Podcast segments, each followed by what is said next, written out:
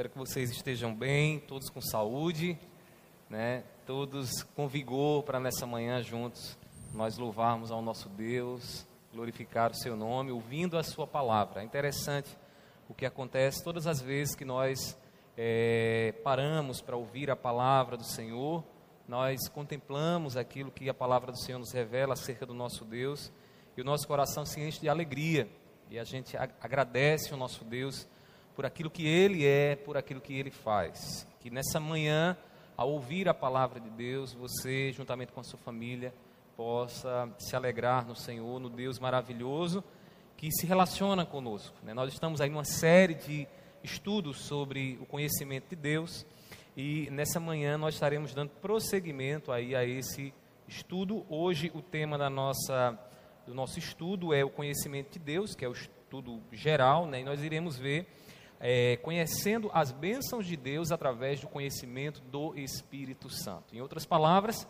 se você conhece o Espírito Santo, você é abençoado por Deus, porque esse conhecimento nos traz algumas bênçãos, nos traz algumas verdades preciosas para nós. E eu queria que você abrisse sua Bíblia comigo, juntamente com os irmãos que estão em casa, lá em 1 Coríntios, capítulo 2, versículos do 9 ao 13. 1 Coríntios, capítulo 2, do versículo 9 a o 13. Esse texto é um texto do apóstolo Paulo, em que Paulo vai nos ensinar aqui acerca da atuação do Espírito Santo em nossas vidas. 1 Coríntios, capítulo 2, do versículos 9 a 13. Diz assim a palavra do nosso Deus. Mas nem, olho, nem olhos viram, nem ouvidos ouviram, nem jamais penetrou em coração humano o que Deus tem preparado para aqueles que o amam. Deus, porém, revelou isso a nós por meio do Espírito, porque o Espírito sonda todas as coisas, até mesmo as profundezas de Deus. Pois quem conhece as coisas do ser humano, a não ser o próprio espírito hum, humano que nele está? Assim ninguém conhece as coisas de Deus, a não ser o espírito de Deus. E nós não temos recebido o espírito do mundo, e sim o espírito que vem de Deus, para que conheçamos o que por Deus nos foi dado gratuitamente. Disto também falamos, não em palavras ensinadas pela sabedoria humana, mas ensinadas pelo Espírito, conferindo coisas espirituais com espirituais. Que Deus aplique Sua palavra em nossos corações. Nós vamos orar mais uma vez, pedindo a iluminação do Espírito. Meu Senhor, nós estamos aqui nessa manhã e eu te louvo pelo privilégio de poder estar ministrando a Tua palavra, compartilhando, Deus, aquilo que o Senhor nos ensina aqui e nós pedimos dar-nos entendimento. Abre a nossa mente Dispõe o nosso coração para que possamos, Deus, obedecer aquilo que o Senhor nos revela na tua palavra. Seja com cada um dos meus irmãos que estão em casa, que estão nesse momento, Deus, atentos àquilo que será ministrado aqui.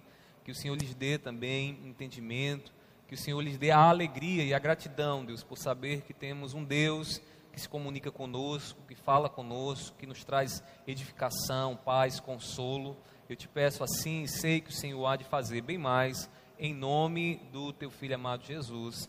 Amém. Amém. Os irmãos podem se assentar.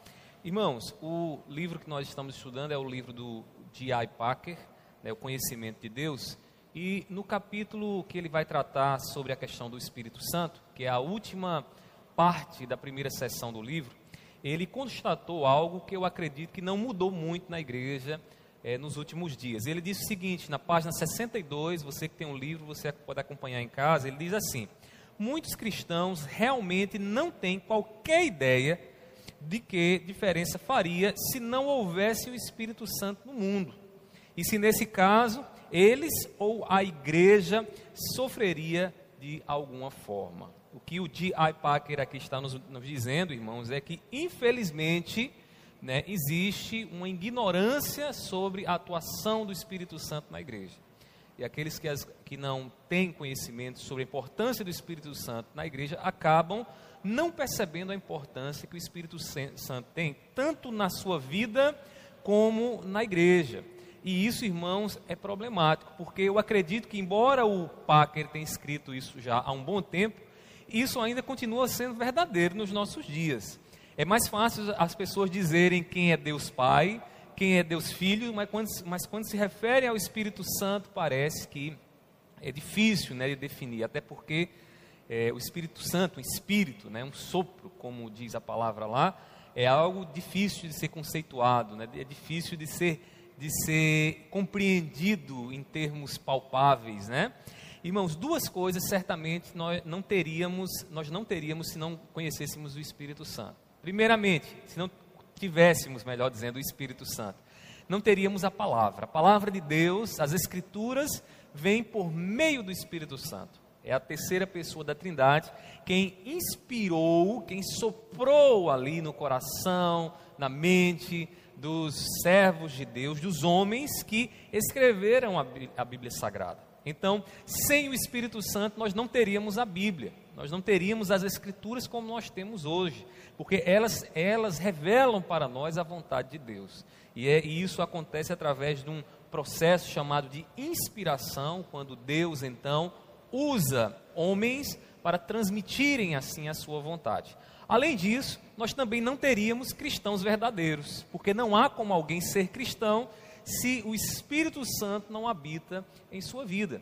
O Espírito Santo é quem efetiva a obra de Cristo Jesus. Em outras palavras, em termos práticos, é o Espírito Santo que nos faz amar Cristo Jesus, entender com clareza o amor de Deus revelado na cruz do Calvário por nós e aí passarmos então como resposta a isso a servir ao nosso Senhor, a servir ao nosso Deus. Então, não teríamos cristãos verdadeiros se não tivéssemos o Espírito Santo. E você que está nos ouvindo nessa manhã, aqueles que aqui estão nessa manhã, vocês sabem de fato quem é o Espírito Santo? Responda em seus corações. Eu sei que a resposta de vocês possa, possa ser uma resposta até parcial, porque de fato, às vezes falar sobre Espírito Santo não é tão simples chegar assim a um entendimento, um conceito, porque é, parece que é um ser abstrato, mas é uma pessoa, o Espírito Santo, e nós então iremos nessa manhã entender um pouco mais sobre quem é o Espírito Santo. É preciso conhecer o Espírito Santo para experimentar a presença consoladora e instrutiva de Cristo em nossas vidas. Se a gente quer de fato é, receber da parte de Deus o consolo de Deus, Deus já proveu o meio, e o meio é a pessoa do Espírito Santo habitando em nós.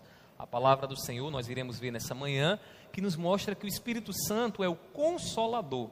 A palavra grega utilizada para isso é a palavra paracletos, né, que tem várias possibilidades de significado, dentre eles consolador, ajudador, conselheiro. Então Deus proveu o meio para o nosso consolo.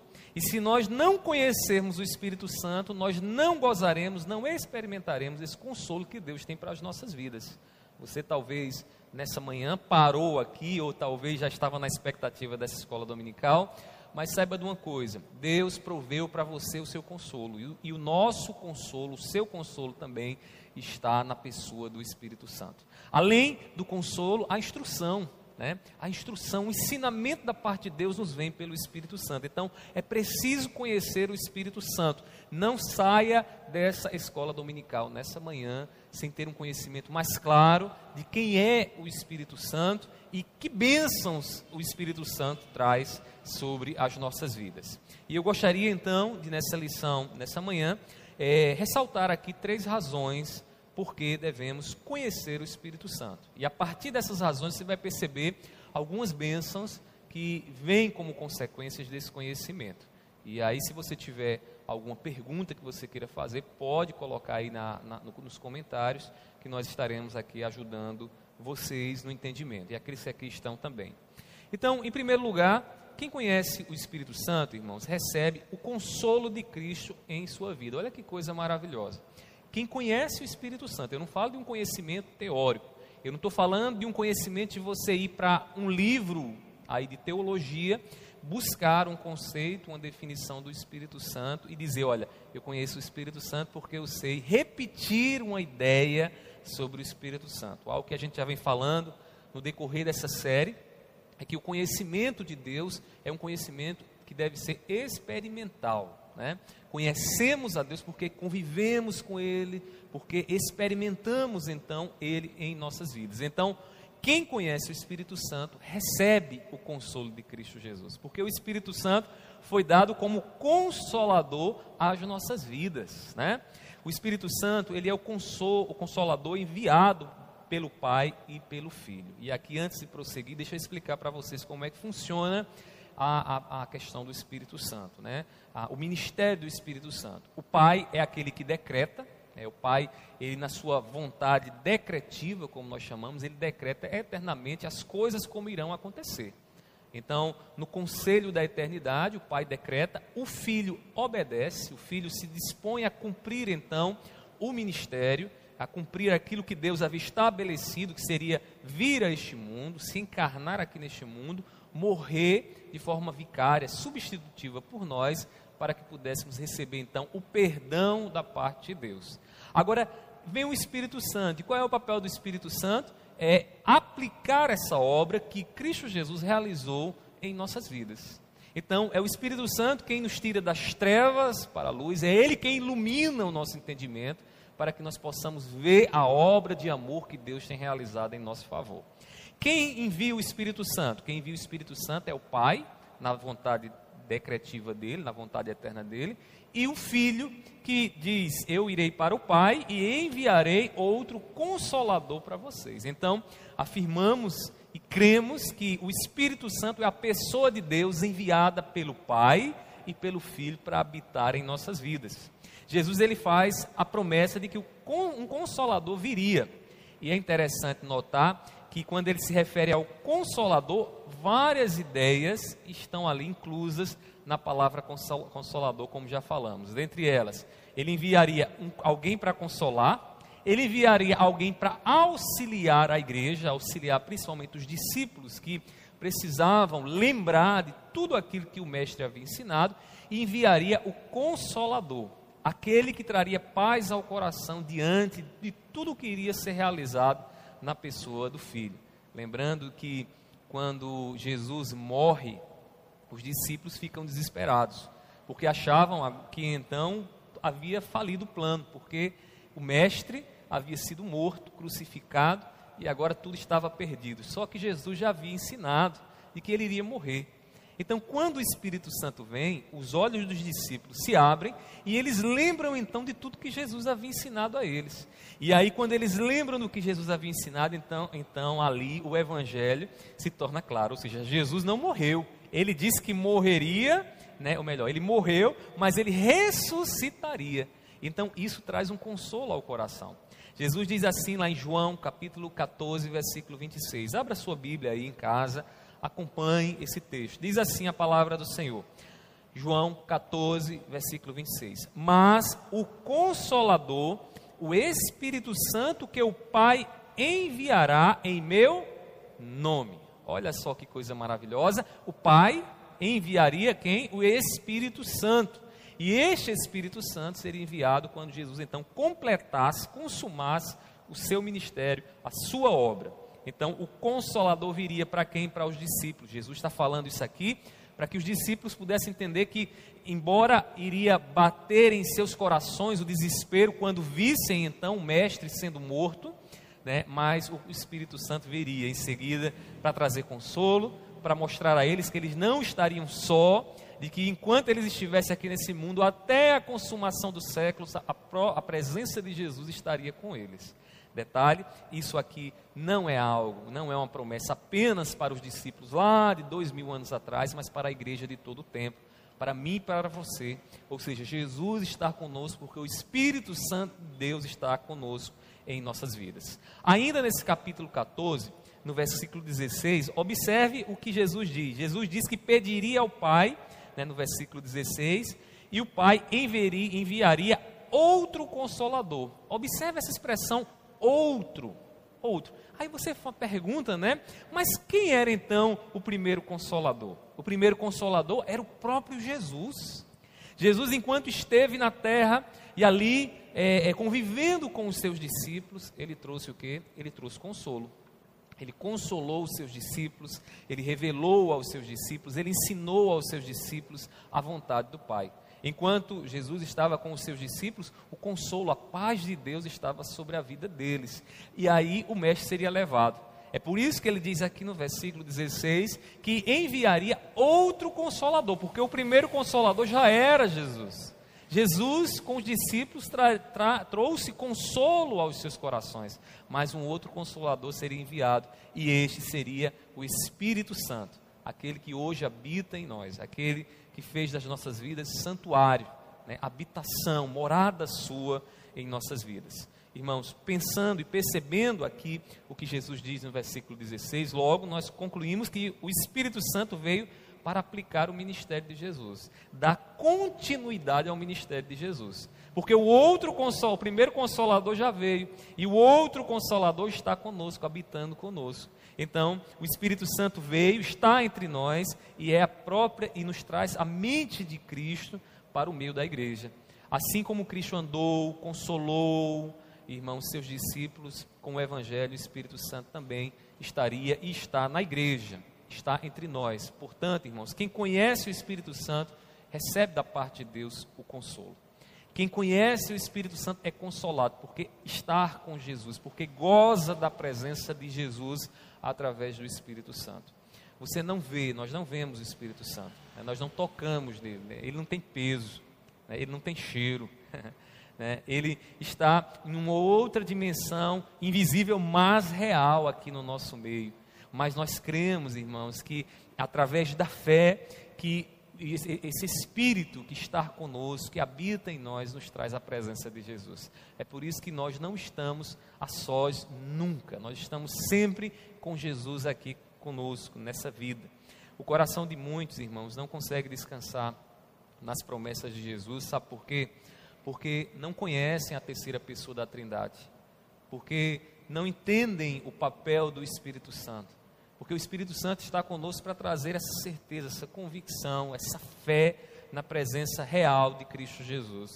É o Espírito quem efetiva a obra de Cristo em nossos corações, de maneira que a gente olha para a cruz, a gente lembra do que o nosso Senhor Jesus falou para conosco, e tudo isso se torna real na nossa vida, porque o Espírito Santo está trabalhando, está nos dando fé e convicção naquilo que, que o nosso Senhor realizou por nós.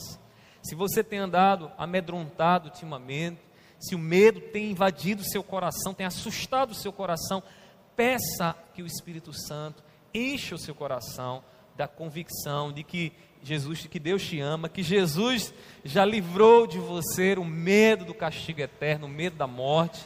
Então é o Espírito quem faz isso na nossa vida. E isso traz para nós consolo, isso traz para nós descanso. Irmãos, é Ele quem é o, o, enfermeiro. Né? Eu gosto muito de comparar o Espírito Santo como o papel do enfermeiro. Se você vai ao hospital, o médico ele prescreve o medicamento, ele diagnostica, diagnostica a enfermidade percebe lá qual é a enfermidade, ouvindo você o que você tem para falar, né? E ele prescreve então o remédio. Mas é o enfermeiro, é o enfermeiro quem tem o papel de dosar o remédio, de trocar lá o soro, de aplicar lá a injeção com o medicamento. Na, na, relação, na economia da trindade, né, do Pai, Filho e Espírito Santo, é o Espírito quem é o enfermeiro. Jesus é o remédio e o Pai é quem decreta a situação de pecado das nossas vidas. Então, o Espírito Santo está aqui nesse mundo para aplicar Jesus na nossa vida, para nos dar o consolo que Jesus nos traz através da obra que ele realizou em nosso favor. De maneira que, quando eu ouço o Evangelho, quando eu leio o Evangelho, esse, esse, eu, eu tenho uma experiência real com esse Evangelho, quando o Espírito Santo me enche de convicção de certeza das promessas, da obra que Jesus realizou em meu favor. É por isso que o conhecimento do Espírito Santo é abençoador, porque traz consolo ao nosso coração. Meus irmãos, minhas irmãs, Deus, Ele nos deu o Espírito Santo para que nós não fiquemos apavorados diante das trevas que nos cercam. Nós temos vivido dias difíceis, de trevas, de escuridão, de desespero. Quando estamos em trevas e não sabemos o que temos diante de nós, a gente fica assustado, né? Você está dirigindo o carro, de repente, na noite, cai aquela neblina que você não vê nada diante dos seus olhos, você fica assustado. Certa vez eu vinha de Santa Cruz do Capibaribe, quando cheguei ali em Campina Grande, irmãos, veio uma neblina tão forte, uma neblina tão forte que eu não conseguia ver nada. Estava eu e o seminarista Fabiano, e a gente ficou assustado ali, porque a gente não conseguia ver um palmo diante do, dos nossos olhos, a gente fica desesperado. Irmãos, quem está em trevas, quem não consegue enxergar, entra num desespero. A gente vive cercado de de pessoas desesperadas, porque pessoas que não conseguem ver, olhar com esperança para adiante, e esse desespero às vezes assola o coração, né? maltrata o coração. E Deus ele nos deu o Espírito Santo para que a gente não fique nas trevas, para que a gente possa enxergar o mundo, enxergar a vida, sem ter medo. Por quê? Porque Cristo Jesus agora, ele é o consolador, o que traz descanso, o que nos dá esperança, o que nos faz olhar para a morte e dizer, como o apóstolo Paulo diz: a morte para mim é lucro, não tenho que temer, porque morrer para mim é lucro. Que diante da aflição e toda a adversidade que o mundo levanta contra a igreja, o Espírito Santo nos faz firmes e dizer, como Pedro disse: mais vale obedecer a Deus do que aos homens. Isso é maravilhoso. Que ousadia. Detalhe, de um Pedro que outrora era um covarde. Lembra que ele negou, né? Ele se escondeu. Não, você estava com o Nazaré. Não, não sei nem quem é ele, não. Aí depois que acontece o Pentecoste, que o Espírito Santo passa a habitar na vida desse homem, esse homem agora vai diante das autoridades e diz, olha, mais vale obedecer a Deus do que aos homens. É isso que o Espírito Santo traz ao nosso coração: paz, né? consolo, destemor. É Ele, irmãos, que nos traz grande consolo ao clarear o nosso entendimento para ver aquilo que Jesus nos deu e nos alegrar com isso, né? E trazer alegria ao nosso coração. Portanto, irmãos, devemos conhecer o Espírito Santo, porque é Ele quem nos traz o consolo do nosso Senhor Jesus Cristo. Essa é a primeira bênção. Receber o consolo de Cristo Jesus através do conhecimento do Espírito Santo. Você conhece o Espírito Santo mesmo? Você tem um, uma ideia vaga do Espírito Santo, ou você experimentou o Espírito Santo na sua vida? Você está aí com o Espírito Santo, você tem vivenciado a obra de Cristo que o Espírito Santo gera no coração. Irmãos, é assim que nós, então, vivenciamos, né? vivemos com o Espírito Santo. E aí, em segundo lugar, por que devemos então conhecer o Espírito Santo? E aqui eu queria mostrar para você outra razão. Irmãos, quem conhece o Espírito Santo tem o mestre de Deus, vindo da parte de Deus, para instruir a sua vida. Ele tem um preceptor, um professor que orienta, que nos dá entendimento, que nos dá clareza. Sabe aquele professor que consegue explicar para nós todo o processo daquilo que a gente está aprendendo? Né? Um bom professor é isso. Um bom professor é aquele que coloca para nós, nos diz com muita clareza todo o processo das coisas. Né? Então você está lá aprendendo é, álgebra, matemática, né? e você percebe como o professor ele explica passo a passo numa lógica, né? E de uma forma muito clara, com exemplos, com ilustrações, com clareza para que a gente possa compreender. É o bom professor que faz isso. Deus ele providenciou para nós um bom professor, o preceptor, preceptor amado, como cantamos, né? Que é o Espírito Santo. Observe ainda no, em João, capítulo 14, versículo 26, agora na parte B, na continuação do versículo. Ele diz assim, ó, palavras de Jesus, né? Falando sobre o Espírito Santo, que o Pai enviaria. Ele diz: Esse ensinará a vocês todas as coisas e fará com que se lembrem de tudo o que lhes disser. Observe aqui duas coisas importantes. Né? Vamos entender primeiro o contexto. Qual era o contexto? O contexto era fim de discipulado. Jesus passou aproximadamente três anos ensinando aos seus discípulos acerca do reino de Deus e do evangelho, da obra que ele tinha para realizar. Quando Jesus está prestes a ser preso, e da, dali em diante sofrer tudo o que ele tinha para sofrer, Jesus diz essa, essas palavras: de que o Pai enviaria um consolador que ensinaria os, os discípulos e faria com que eles se lembrassem daquilo que ele, durante todo aquele tempo, havia ensinado a eles. Então, o contexto é um contexto de aflição, de desespero, ou seja, o mestre vai ser morto, mas eu preciso de compreensão. Quem vai me dar essa compreensão? Quem vai nos fazer olhar para o que Jesus realizou na cruz do Calvário e entender a essência daquilo que ele estava fazendo? O Espírito Santo. Aí eu destaco outra coisa aqui. Além desse contexto de aflição que os discípulos estavam passando, observe que o Espírito Santo, ele, é, Jesus mostra que o Espírito Santo tem um ministério muito definido: ensinar aquilo que Jesus ensinou. Eu abro aqui um parênteses, irmãos, porque a gente encontra hoje muita ênfase numa obra sobrenatural do Espírito Santo. Não que o Espírito Santo não possa fazer isso, curar, né, realizar proezas, né, coisas grandiosas. Ele pode, ele é Deus, ele é a pessoa de Deus também. Mas, à luz do que Jesus está nos ensinando aqui, o papel principal do Espírito Santo é um papel de professor, de mestre ensinar a igreja, ensinar os discípulos aquilo que Jesus ensinou. Então, quando nós invocamos o Espírito Santo e pedimos a Deus que, através do Espírito Santo, nos abençoe, nós estamos pedindo, em outras palavras, que Ele traga ao nosso coração tudo o que Jesus nos ensinou, a obra de Cristo, o que Jesus nos prometeu, a esperança que Jesus nos traz, e então esse professor nos ensina com uma clareza que nós lembramos, ele atua na mente também, né? Na mente, lembrando aquilo que Jesus nos ensinou.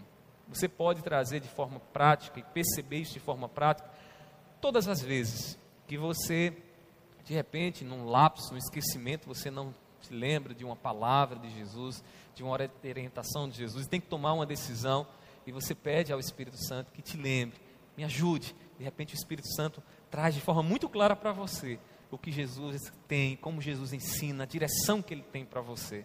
Irmãos, o Espírito Santo atua na nossa mente, nos lembrando daquilo que o nosso mestre ele fez em nosso favor.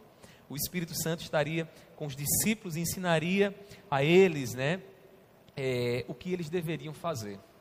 Eu queria agora atentar com vocês para a obra de Jesus, a obra dos discípulos, a obra da igreja, a missão que Deus deu aos discípulos. Abra sua Bíblia comigo lá em Mateus capítulo 28, versículo 20. Aqui, nas palavras de Mateus, é o fim do seu evangelho, do evangelho de Mateus.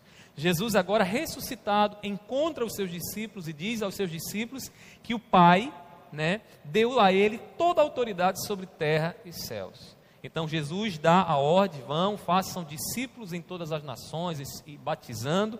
E aí ele diz no versículo, no versículo 20, ensinando-os, esses discípulos, né, ensinando-os a guardar todas as coisas que tenho ordenado. Olha o que Jesus diz, ensinando a guardar aquilo que eu ensinei a vocês. O que é que Jesus está dizendo aos discípulos? Vocês vão repassar o que eu ensinei para vocês.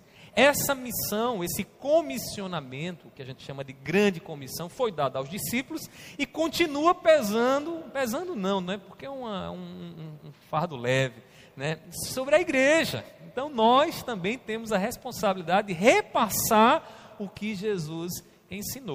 Agora, detalhe, né, no versículo 20, que é o versículo se, seguinte, ele vai dizer, né, no, no, melhor, na parte B do versículo 20, ele diz que estaria com os discípulos todos os dias até a consumação dos séculos. Antes que você pense que aqui há uma coisa bizarra, porque como é que Jesus está com os discípulos se ele ascende, se ele sobe para Deus, se ele volta para a direita, para estar com o Pai à direita do Pai? Como é que Jesus estaria com os discípulos, para que os discípulos cumprissem então a missão que Jesus havia dado a eles? Na pessoa do Espírito Santo. Ou seja, o outro consolador, o consolador que viria, viria para estar com os discípulos e os discípulos então realizariam a missão que Jesus havia dado a eles e seria o que? A própria presença de Jesus no meio dos discípulos. Olha que coisa maravilhosa. A, presença de Jesus no meio da igreja, no seio da igreja, está por meio do Espírito Santo que nos, o Espírito Santo que nos capacita a levar adiante aquilo que o nosso bom mestre, aquilo que o nosso Senhor, aquele que morreu por nós, deixou para que nós levássemos adiante. Uma igreja sem o Espírito Santo, irmãos, é só, só são paredes, é uma reunião, uma associação, está distante da missão. Quem sabe não seja essa a justificativa, irmãos, é, para muitas igrejas em nossos dias, muitos grupos de pessoas que se dizem cristãos estarem inativos na missão que Deus deu à igreja. Falta o Espírito Santo. Falta o Espírito Santo. Até compreende-se a letra, até se tem entendimento, mas não tem o Espírito que, que gera no coração a, a convicção da presença real de Cristo e que nos faz envolvidos na obra, né, como bons soldados na guerra do nosso Senhor, levando adiante a mensagem do Evangelho, cuidando daqueles que precisam ser cuidados, né, orientando aqueles que precisam ser orientados. Então nós precisamos, irmãos, mais do Espírito Santo na nossa vida. Precisamos conhecer mais o Espírito Santo, porque o Espírito Santo ele veio aqui para nos capacitar a levar adiante a obra do nosso Senhor.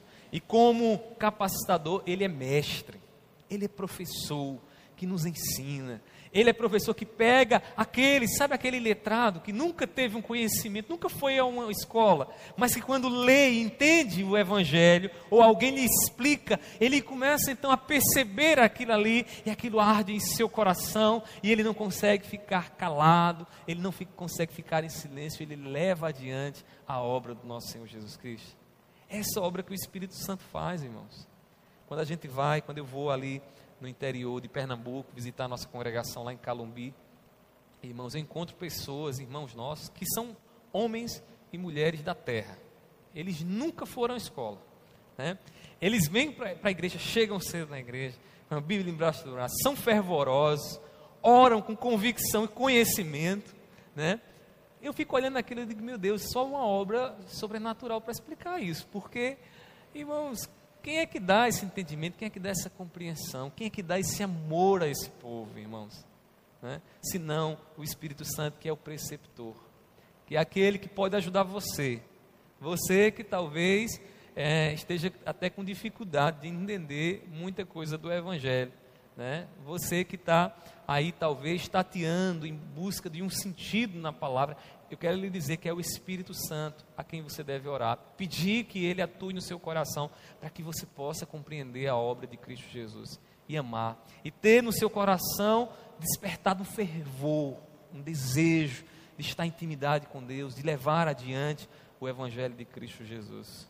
Irmãos, como Jesus está na igreja, está através do Espírito Santo, que é, no significado da palavra paracletos, né, do grego lá, para o consolador, também significa o conselheiro, aquele que aconselha a igreja, aquele que dá direção à igreja. O homem sem o Espírito Santo, ele não consegue enxergar o Evangelho, não é mesmo? A gente sabe disso. A gente sabe como muitas vezes a gente lê a Bíblia como uma obra literária e o que percebemos ali nada mais é do que informações, são do que informações históricas e linguísticas. Qualquer pessoa pode ter esse, esse tipo de informação. Inclusive, dentre as obras clássicas, que a gente é, é, que nos orientam, né? Os professores, os leitores nos orientam a ler está a Bíblia Sagrada, que é um livro milenar, né? É um livro de, de grande sabedoria e que traz para nós uma riqueza, irmãos, literária tremenda. E isso qualquer pessoa pode chegar ao entendimento. Isso não precisa ter a pessoa do Espírito Santo habitando em nós. Agora, irmãos, quando o Espírito Santo habita em nós e nos faz entender a, a o sentido de cada história de salvação que a Bíblia revela para nós, que nos faz olhar para, por exemplo, lá em Gênesis, quando diz né, que é, é, seria enviado o descendente, né, que pisaria ali a cabeça da serpente, irmãos, e você começa a perguntar: quem é esse, esse descendente? Né? Quando você olha para a história de Israel e percebe né, toda aquela, aquela, aquela guerra ali na libertação de, de, de Israel do Egito, aquela salvação que Deus estava operando de forma poderosa, e você começa a fazer algumas, algumas perguntas ali, Deus vai dando clare, clareando, dando entendimento, você percebe que é o Espírito Santo atuando ali para perceber a obra salvífica, a obra salvadora de Deus, que tem como o clímax máximo, né, o clímax, aí, desculpa a redundância, né, a, a, lá em, na cruz do Calvário. Porque ali estava acontecendo o nosso êxodo, né? Ali estava acontecendo a promessa, o descendente que pisaria a cabeça da serpente, que teria o seu calcanhar, né, da mulher, o calcanhar mordido, mas pisaria a cabeça da serpente. Irmãos, é, sem o Espírito Santo, o homem está cego. cego. O homem fica tateando, né, em busca de algum sentido em Cristo Jesus. Ele ouve explicações, mas não consegue ir além das informações históricas e linguísticas do, linguística do, do texto. Ele escuta o que nós estamos aqui falando e diz: Não, esse povo é meu maluco, esse povo não está tá falando aí de umas coisas né, que não faz sentido algum para mim. Irmãos, o Espírito Santo ilumina o entendimento para entendermos o que Deus fez por nós em Cristo Jesus. É a mensagem iluminadora, né? é o querigma, a mensagem que agora, o sentido que está no texto, percebido na obra que estava sendo realizada na história. É o Espírito Santo, irmãos, que é o Mestre, que nos faz ver na cruz do Calvário, ao, além do, do fato histórico da morte do nosso Senhor Jesus Cristo. Eu lembro, irmãos, que na época em que aquele filme do Mel Gibson, que retrata né, a paixão de Cristo, o sofrimento de Cristo Jesus, foi exibido, que inclusive os críticos dizem que é uma, uma das obras assim mais realistas, né, em relação ao todo o sofrimento na carne que Jesus experimentou, né? Porque o conhecimento da, do sofrimento espiritual, só quem tem o Espírito Santo é quem percebe. Porque as pessoas olham para Jesus e podem ver o sangue sendo derramado, podem ver o escárnio dos homens, a dor da coroa, da cruz, o sangue ali e o seu corpo esfacelado, mas é o Espírito Santo, irmãos, que nos faz entender o significado, Deus meu, Deus meu, porque me desamparaste. Como Deus pode abandonar o seu filho, seu filho santo, que foi para a cruz como ovelha muda diante dos seus tosqueadores, sofreu tudo o que sofreu. Se não, irmãos, porque Deus estava ali, colocando em seu filho né, todo o castigo que era nosso, para que nós pudéssemos ser perdoados. Quem é que nos dá esse entendimento? Quem é o mestre? Quem é o professor que nos ensina isso, irmãos? O Espírito Santo. Conhecer o Espírito Santo é ter a bênção do mestre de Deus, do mestre que veio da parte de Deus para nos orientar, para nos tirar das trevas, para nos colocar na luz e enxergar com clareza o que Deus fez por nós através de Cristo Jesus. Isso é maravilhoso. Queridos irmãos, queridos irmãs, queridas irmãs, nós precisamos do Espírito Santo para entender o Evangelho. Não tem como não você, você não ter, você ter, é, é, é, você não ter o Espírito Santo e querer entender o Evangelho. Você não vai chegar além das letras, da letra. Irmãos, é Ele, o Mestre enviado por Deus, que encaixa todas as peças do Evangelho. Né? Você já deve ter montado um quebra-cabeça em alguma, alguma vez na sua vida. Esses dias eu tive a, a rica experiência de montar novamente um quebra-cabeça com minha esposa. Se você é casado, eu dou um conselho. Se você está aí, né, é, querendo entrar numa harmonia melhor, maior com a sua esposa, né, ter aquele momento ali de, de intimidade, o quebra-cabeça, irmãos, é uma terapia, né? E a gente comprou um quebra-cabeça de mil peças peça que não acabava mais. E a gente começou então a montar, e ali a gente ia dialogando, conversando. Outras conversas que não tinham nada a ver com quebra-cabeça apareciam. E é interessante porque naquele ato de montar a quebra, do quebra-cabeça, a gente fica, né? Consultando pecinha por pecinha, vendo que cada um, como cada uma se encaixa, até que a gente descobre então ali o encaixe, começamos a perceber agora uma nova paisagem, começamos a perceber ali uma nova forma surgindo. Irmãos, quando o Espírito Santo ele está atuando na nossa vida, nós pegamos então a história de Israel, nós percebemos ali o que Deus estava fazendo, Israel perguntamos o que é que isso tem a ver com minha vida, o que é que isso tem a ver com Cristo Jesus, e de repente as coisas começam a se encaixar, e aí percebemos que profeticamente Deus estava nos mostrando que o que ele fez em Israel, lá no Egito, tirando do Egito, era Jesus que estava fazendo por nós, nos tirando das trevas do pecado e nos transportando para a sua maravilhosa luz peça se encaixa. Sem o Espírito Santo, irmãos, isso é impossível. É impossível olhar para Gênesis capítulo 3, versículo 15, entender o que é o descendente. E porque não os descendentes, Paulo vai dizer que o descendente era Cristo. O descendente era Cristo, aquele que sofreria, que a, a serpente, né, morderia ali o seu calcanhar, mas ele pisaria então a cabeça da serpente. Sem conhecer o Espírito Santo é impossível que o Evangelho chegue ao coração do homem e traga transformação. Então, segunda bênção que o texto aqui nos mostra: Deus, conhecer o Espírito Santo é ter o Mestre de Deus nos orientando, nos aconselhando em nossos corações. É o professor enviado da parte de Deus que ilumina, que nos dá clareza no Evangelho do nosso Senhor Jesus Cristo. Então, aqui só para a gente recapitular, para vocês não esquecerem, né, para vocês ficarem com esse conhecimento guardado em mente. Nós vimos até aqui que quem conhece o Espírito Santo recebe, primeiramente, o consolo do, de Cristo Jesus. Né? Por quê? Porque o consolo, né, diante desse mundo de trevas que nós estamos vivendo, vem quando o Espírito Santo nos lembra que o nosso Senhor já havia nos alertado, que nesse mundo sofreríamos, teríamos aflições, que nesse mundo o mundo não nos amaria, né? O mundo nos perseguiria, estaríamos nesse conflito. Então, quando lembramos da palavra, das palavras do nosso Senhor Jesus Cristo, recebemos da parte de Deus, por meio do Espírito Santo, o consolo. Mas também vimos aqui em segundo lugar que o Espírito Santo nos traz a bênção de termos o mestre da parte de Deus para nos orientar aqui no entendimento daquilo que o nosso Senhor Jesus Cristo nos ensina. Então, meu amigo, minha amiga, a gente não pode prescindir do Espírito Santo. A gente não pode menosprezar a experiência, o conhecimento do Espírito Santo. E aí, por fim, né, por que devemos conhecer o Espírito Santo? E aí, para encerrar aqui, a terceira razão que eu gostaria de mostrar a você é que quem conhece o Espírito Santo experimenta a fé verdadeira. A fé verdadeira. Antes de prosseguir, existe uma fé falsa?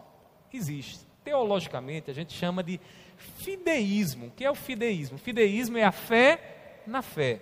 Sabe aquela pessoa que diz bem assim: olha, eu acho que tudo vai dar certo. Aí você pergunta, por quê? Não, porque eu tenho fé. Mas fé em quê? Não, eu tenho fé que vai dar certo. É a fé na fé. Né? Teologicamente, é uma, uma maneira de, de, de alguém se relacionar com Deus, não dependendo de Cristo, mas dependendo apenas do ato positivo de confessar e dizer: ele, eu sei que ele existe, que ele é real. Né? Então, irmãos, existe essa fé. Essa fé é a fé experimental, a fé verdadeira, a fé que está junto com a obra que Deus coloca em nosso coração. Não, não é. Eu digo mais: tem muita gente que tem só essa fé positiva. Sabe aquela positiva? Estamos chegando agora, fim de ano, 2021 está chegando aí. Aí a pessoa começa: não, tenho certeza que em 2021 será um ano maravilhoso. Por quê? Não, porque eu tenho confiança. Essa fé é a fé natural, a fé que o homem natural tem. A fé que o conhecimento do Espírito Santo gera não é essa fé, embora seja positiva, ela não é essa fé. É uma fé distinta, diferente, que faz o homem nascer de novo. O homem sem o Espírito Santo está cego. É o cego. E o que é que um cego faz, irmãos? Um cego responde à luz? Responde? Não responde, né? O cego, ele pode estar num, lugar, na, na, maior claridade que tiver, se ele for cego, cego mesmo, ele não vai, não vai responder, ele não vai reagir à luz.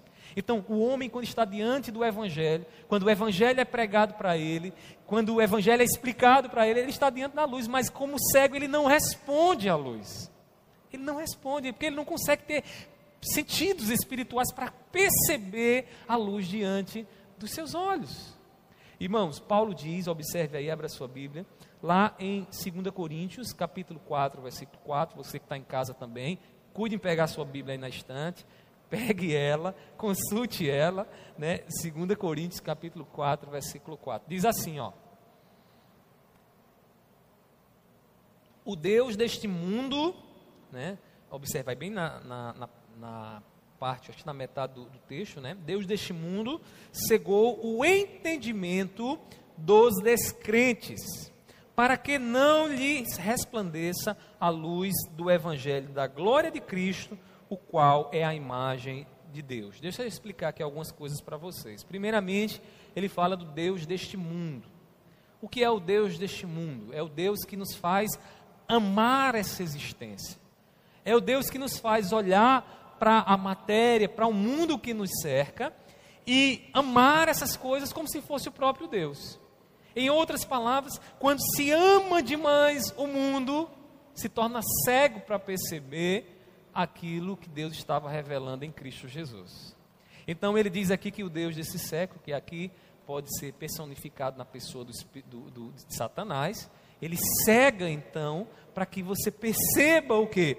Para que você não perceba, melhor dizendo, a luz. E que luz é essa? A luz que vem através de Cristo Jesus. Quando Jesus veio a este mundo, aquilo que Jesus realizou, as obras de Jesus apontavam para quem? Para o Pai. Para o Pai. Por que, que há grande juízo sobre os judeus daquela época? Por que havia grande juízo? Porque Jesus, tudo o que Jesus fazia, fazia de acordo com a vontade do Pai, que estava revelado na palavra. Os judeus sabiam que estava lá na palavra, sabiam quem era o Deus da palavra, mas não conseguiam ver Deus em Jesus. De maneira que, quando eles se opunham a, a Jesus, se opunham ao próprio Deus, porque estavam cegos, porque o Deus deste século, desse mundo, né, os cegou e eles não conseguiam ver a imagem de Deus na pessoa de Cristo Jesus. Seria o equivalente hoje Jesus estar entre nós e tudo o que Jesus fizesse, nós víssemos apenas obras que qualquer homem faria e não o que Deus faria. Então, quem não consegue perceber em Jesus a imagem de Deus está cego pelo Espírito Santo de Deus. Ou melhor, está cego pelo espírito desse mundo, né? Não pelo Espírito Santo.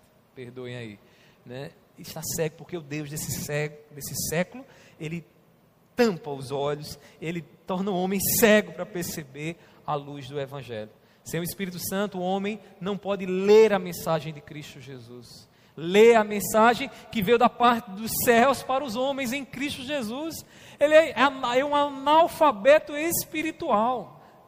Porque ele não consegue perceber, interpretar em Jesus. Ele não vê nada, é, senão um homem lá, um homem que morreu há dois mil anos atrás. Né? É por isso que há tantas leituras equivocadas, né? Eu já li algumas leituras equivocadas, tipo Jesus era um revolucionário, né? É um revo revolucionário em termos políticos, né? Então Jesus veio a este mundo para revolucionar, mudar o sistema, estabelecer um reino entre nós. Não. O reino de Jesus é espiritual, né? A, a grande concretização do Espírito Santo, quem opera não, é os, não são os homens, não são os poderes políticos. Quem opera, irmãos, é Deus que virá mais adiante, estabelecerá o reino, o seu reino aqui de forma concreta, novos céus e nova terra aqui na terra. Não é homem, como os liberais né, criam, que ainda creem, né, de que através de suas obras eles conseguiriam estabelecer aqui neste mundo o que de fato é o reino de Deus. E seria uma, uma harmonia social não é errado pensar que vai haver uma harmonia social, mas é errado acreditar que o poder para isso está na, nas mãos dos homens. O poder para isso está nas mãos de alguém que assume o poder. Quem vai trazer paz e segurança aos homens, né, dizer que vai estar tudo normal aqui, não é, não é Jesus nessa existência não. Quem vai fazer isso é o anticristo, conforme Paulo diz lá no Tessalonicenses. Então, irmãos, a gente precisa manter a nossa expectativa no reino que está por vir e que será estabelecido através do nosso Deus, onde Cristo reinará conosco eternamente. Você ia falar? Pode falar. Samuel.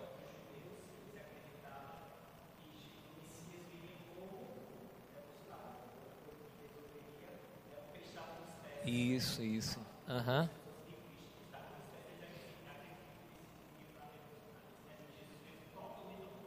Uhum, exatamente, exatamente. Samuel está falando aqui, irmãos, que é, os judeus, é uma informação histórica, né, que os judeus tinham uma expectativa no Messias, o Cristo, né, em grego, Messias ungido em hebraico, no grego, Cristo ungido.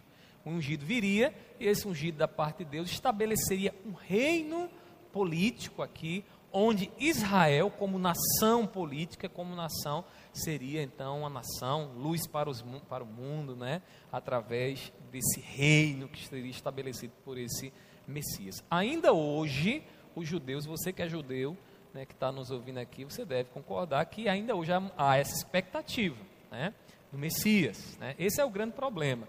Né? A gente conversa, dialoga muito com os judeus até certo ponto.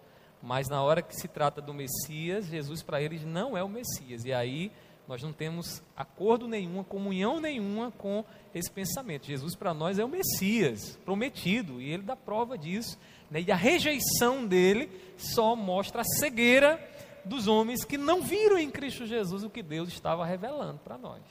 Então, a gente tem uma expectativa é, messiânica, aí a, a segunda vinda da, do nosso Senhor, e quando ele vier de uma vez por todas, agora glorificado, né, com todo o seu esplendor, com toda a sua glória, para estabelecer o seu reino de forma concreta aqui nesse mundo, porque o reino já está acontecendo né, em nossos corações, no sentido espiritual, mas ele virá mais adiante para estabelecer o seu reino de uma vez por todas aqui nessa terra. E nesse tempo, diz a palavra do Senhor, a promessa do Senhor, né, não vai haver mais dor, choro, lágrima, né, enfermidade, o medo da morte acabou-se, já se acabou agora, né, mas vai se acabar de uma vez por todas, porque não vai existir mais morte. Então viveremos eternamente com o nosso Senhor. Amém?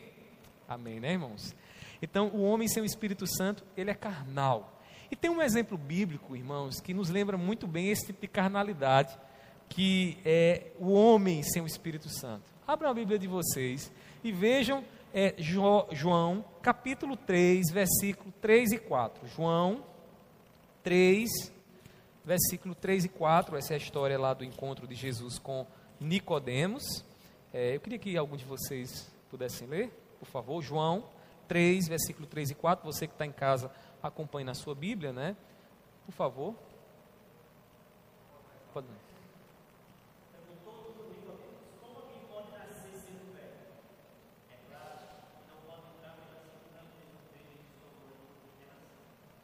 Olha aí que coisa interessante, irmãos. Aí é, é, a, a, questão é: é necessário nascer de novo.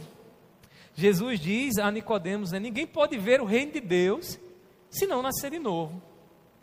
Qual é a, o questionamento de Nicodemos? É um, é um questionamento puramente carnal. Porque o nascer de novo para Nicodemos é um ato que acontece quando alguém sai do ventre da sua mãe, né, o bebê quando nasce, e aí Nicodemos começa a pensar em termos carnais e diz: espera aí, se esse homem está dizendo para nascer de novo, que eu preciso fazer é voltar para o ventre da minha mãe. Mas como é que posso voltar para o ventre da minha mãe? Olha o absurdo que o pensamento carnal leva, né? É um absurdo isso aqui. Não posso, é impossível. O que tu estás mandando fazer, Jesus, é impossível alguém realizar, voltar para o ventre da mãe. Agora, detalhe, por que é que Nicodemos diz isso, irmãos? porque lhe falta entendimento espiritual. É este tipo de carnalidade que o homem sem Deus está sujeito quando ele escuta o Evangelho. E às vezes a gente arruma muita confusão quando a gente começa a discutir em termos espirituais com gente carnal, porque eles não vão entender. Eu vou dar um exemplo aqui para vocês. Você está passando uma luta, você sabe que a sua luta não é contra carne ou sangue, sua luta é luta espiritual. Você não, tá ninguém, você não briga com ninguém, eu não brigo com ninguém carne. Pelo menos não deveríamos brigar com ninguém de carne. Mas quando você tem uma visão espiritual, você sabe que muitas vezes os problemas dentro de casa, que as guerras dentro de casa acontecem porque o diabo que está numa dimensão espiritual que aos nossos olhos nós não vemos, mas é real, ele está atuando. Ele lança seta, ele coloca pensamentos, ele influencia no coração ali desejos que não glorificam a Deus, e aí você de repente está numa situação como essa e você repreende o diabo. Você diz, arreda Satanás, como Jesus fez com Pedro. Que parecia, né, no, no, naquelas palavras de Pedro, parecia algo bondoso. Né? Jesus para de falar essas coisas. Jesus, para Satanás, desaparece daqui, arreda aí vai atrás de mim. Todo mundo pensando nas coisas de Deus. Visão espiritual. Aí você diz isso hoje na prática, se você fizer isso, o que é que vai acontecer? O homem carnal olha para isso você está me chamando de diabo, né? está me chamando de cão, de Satanás. E aí você percebe que aí você arruma uma confusão grande. Porque você está falando em termos espirituais, com um entendimento espiritual, e o, o indivíduo está pensando em termos carnais. Então, assim, a gente tem que ter prudência. Eu já me meti em algumas confusões assim, irmãos. Quer dizer, eu ando me metendo em confusões desse tipo, porque eu falo de uma coisa, explico, explico, explico, explico, e as pessoas entendem outra coisa. Querem entrar de volta no ventre da mãe. A gente fala de coisas, nascer de novo, a pessoa está pensando, eu vou entrar no ventre da mãe. Não, irmãos, a gente precisa ter discernimento espiritual. Há muita gente, irmãos, que frequenta as igrejas, mas continua carnal. Às vezes, não é nem porque quer, às vezes porque ele falta realmente nascer de novo. Outros porque ainda estão engatinhando. Outros porque ainda não conseguiram perceber realmente que tem muitas coisas que são espirituais. Tem muitas coisas que a gente precisa abrir os nossos olhos para isso. Irmãos, a palavra de Deus fala de nascer de novo e esses que são carnais perguntam: como eu posso voltar ao ventre da minha mãe? Como é que eu vou de volta para a barriga dela? Vivem cegos espirituais, são cegos espirituais, né? É, para esses, as únicas coisas que eles acreditam são as coisas que os seus sentidos podem provar, que eles veem. Se eu vi, é verdade. Se eu toquei, é verdade. Né? A única coisa que eu posso existir é aquilo que meus ouvidos podem ouvir, os meus olhos podem ver, que eu posso experimentar e aí nos mais é, estudados, né, que eu posso levar dentro das, das leis científicas, provar no laboratório. Irmãos, eles não conseguem confiar numa dimensão paralela que é invisível, porém real. Esses dias eu, eu ainda estou estudando, que eu vou falar aqui, mas eu achei uma coisa muito impressionante. Eu não sei quantos de vocês, se você não tem conhecimento, eu sugiro que você dê uma pesquisada lá no YouTube sobre a teoria das cordas, que é uma explicação acerca do universo. Eu estava assistindo lá no History e eu achei muito interessante, é, falando sobre a origem do universo, as várias teorias que existem para explicar o universo. Existe uma teoria chamada teoria das cordas, que inclusive existe um filme é, Interestelar. Não sei se vocês já ouviram, já assistiram esse filme. Se, se puderem assistir esse filme, assista, é bem interessante, porque ele é baseado nessa teoria científica das cordas.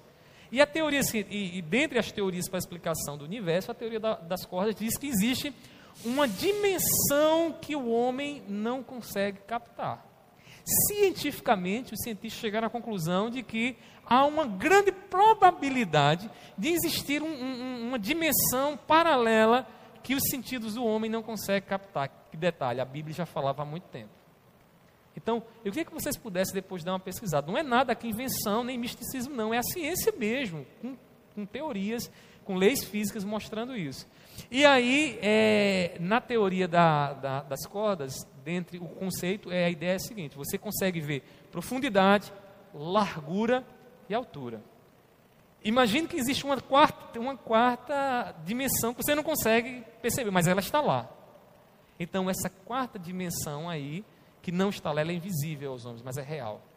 Que a Bíblia, inúmeras vezes, vai mostrar essa realidade de coisas espirituais, de anjos que de repente são desnudados diante dos olhos dos homens, os homens começam a perceber coisas espirituais. Do, do, próprio Paulo que diz que a nossa luta não é contra carne ou sangue, mas principados e potestades nas regiões onde espirituais. Ou seja, numa dimensão que os meus sentidos, observando a profundidade, largura e altura, eu não posso captar, mas está lá. Isso, irmãos, é tremendo.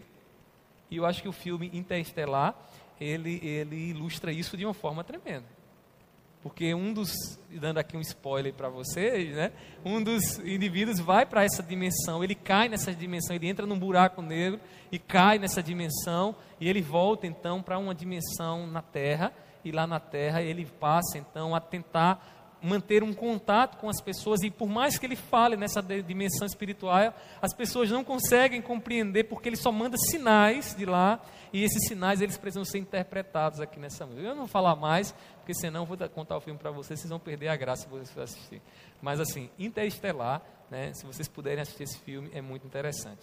Meus irmãos, se nós conhecemos o Espírito Santo, nós fomos capacitados por Deus a ver muito e muito, muito, muito mais além do que a matéria. Mais do que carne ou osso, mais do que gente. O Espírito Santo nos leva a um relacionamento real com Deus através da fé. Real. Diante dele vi vivemos como perdoados. É o Espírito Santo, irmãos, quem nos garante que estamos sob o cuidado de Deus e diz: Mas Deus, coloque sobre mim o que tem preocupado você porque sou eu quem cuido de você. É isso que, que Deus nos diz na Sua palavra. Isso, de fato, irmãos, vive quem conhece o Espírito Santo de Deus. Olha que bênção maravilhosa. Quem conhece o Espírito Santo de Deus goza, vive, se alegra, usufrui a fé verdadeira, uma fé real, que nos leva a um relacionamento real com Deus. Portanto, vimos aqui que o Espírito Santo consola, né, com, com Cristo, que o Espírito Santo ensina como mestre, que o Espírito Santo produz bênção verdadeira. Tudo isso está sobre a vida de quem conhece o Espírito Santo, quem tem um relacionamento com Ele. Portanto, irmãos, sem conhecer o Espírito Santo, estamos privados de muitas bênçãos. Bênçãos essas que talvez você não tenha experimentado. E o seu coração, né, aquilo que a maneira como você age, reage, que mostra realmente no que você acredita, tem mostrado que você não conhece o Espírito Santo. Que você está, na verdade, é medroso, apavorado aí, porque você não conhece o Espírito Santo. Porque o Espírito Santo produz tudo isso: consolo, entendimento, fé verdadeira. Irmãos, pergunte ao seu coração nessa manhã: é isso que eu tenho experimentado? Essa é a pergunta que você deveria fazer nesse momento, que nós deveríamos fazer, né? não só você que está em casa, nem vocês que estão aqui, mas nós. Será que de fato temos experimentado o Espírito Santo? Pastor, e por que experimentar o Espírito Santo? Porque não há conhecimento verdadeiro sem experiência, sem me envolver numa experiência, num relacionamento com Deus.